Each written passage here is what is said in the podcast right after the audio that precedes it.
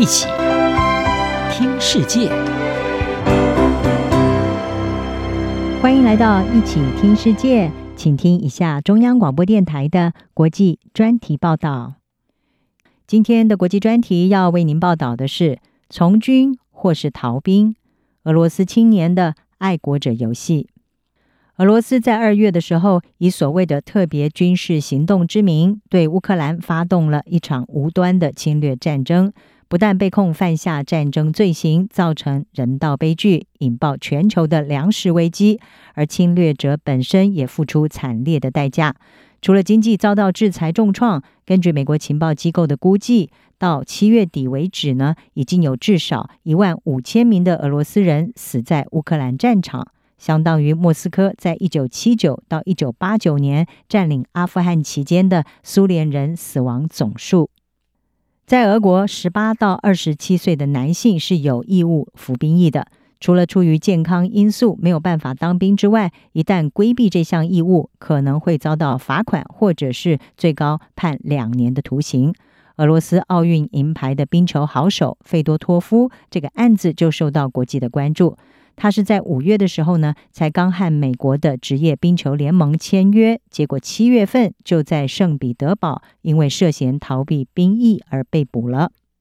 费多托夫的例子对不少俄罗斯青年是一记警钟，在莫斯科为了支援前线战力，不得不投入更多人力之际，许多反战的年轻人开始担心自己可能的遭遇。根据路透社对律师还有人权倡议者的调查，越来越多俄罗斯青年寻求律师还有民间团体的协助，希望能够找到免除或者是逃避兵役的办法。他们有的计划出国，有的试图要获得豁免或者是其他途径的建议，也有人被动的选择就无视征召，希望当局不要追捕他们。二十二岁的数位艺术家达维多夫，他就是其中之一。他因为担心俄罗斯总统普廷可能会施压，像他这样的年轻人上战场，所以呢，前往哈萨克工作。达维多夫并不支持攻打乌克兰，但是他也强调热爱自己的国家。他不想打仗，也不想坐牢，只好选择离开。事实上，许多俄罗斯青年在拒绝战斗的同时，也承受极大的压力，并且和家庭关系紧张，因为家人相信服兵役是年轻人的职责。俄罗斯官方并没有就年轻男性逃避兵役发表意见，但是普廷呢是赞扬那些上战场的俄罗斯人是英雄，而国防部的网页则是写着，在陆军和海军服役是俄罗斯公民的光荣职责，在未来将具有相当的优势。在这场欧洲自二次大战以来最大规模的战争当中，一旦俄军没有办法获得足够的合约制士兵，包括强制征召入伍，还有动员俄罗斯社会，都会是普亭可能的选项。俄罗斯已经在五月取消了服志愿役的从军年龄上限，好为乌克兰战士补充兵员。其实规避兵役在俄罗斯并不是新鲜事，行之有年的做法，包括透过求学和申请医疗豁免等等合法途径来推迟。但是最近几个月，寻求协助的年轻人有所增加。而且主要是来自像莫斯科还有圣彼得堡这样的大城市。一个提供免费法律咨询的团体叫 Release，它的营运人鲁森科就表示，有一个寻求如何规避征兵的 Telegram 群组，人数呢已经从乌克兰战争之前大约两百人暴增到了超过一千人。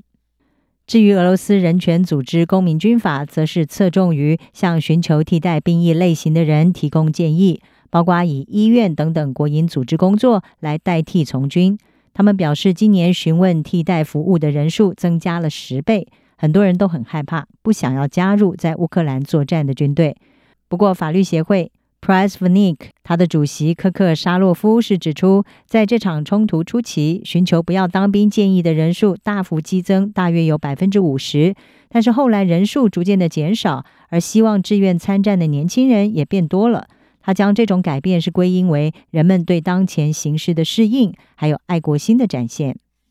事实上，随着俄军损兵折将的消息不断传出，有不少俄罗斯男性也在从军报国，还有逃避兵役之间是天人交战。爱国心、反战情绪、社会压力，还有对战争和死亡的恐惧，让越来越多青年寻求咨询和协助。根据了解，俄罗斯从三月二十五号开始就已经停止公布阵亡人数。原本俄罗斯只有十八到四十岁的公民被允许和军队签署第一份入伍合约，但是在俄国议会五月废除了参军的年龄限制之后，现在任何未达法定退休年龄的志愿者都有可能加入军队，而法定退休年龄在男性是六十一点五岁。相较之下，誓言和俄罗斯抗战到底的乌克兰，则早就已经实施戒严令，禁止十八岁到六十岁的男性离开国家。此外，乌克兰总统泽伦斯基也鼓励外国战士自愿地到乌克兰作战，来协助他们击退入侵者。目前，这场战争仍然在持续。美国中央情报局的局长伯恩斯，他在七月底的时候是表示，根据美国的情资估计。俄军在乌克兰战事当中，大约已经有至少一万五千人丧命，伤者大约有四万五千人。至于乌克兰，也同样的伤亡惨重，但是死伤人数可能比俄军稍少。乌克兰政府在先前曾经估计，在这场战争当中，每天大约有一百到两百名的乌克兰军人死亡。以上专题由吴宁康编撰，还静静播报。谢谢您的收听。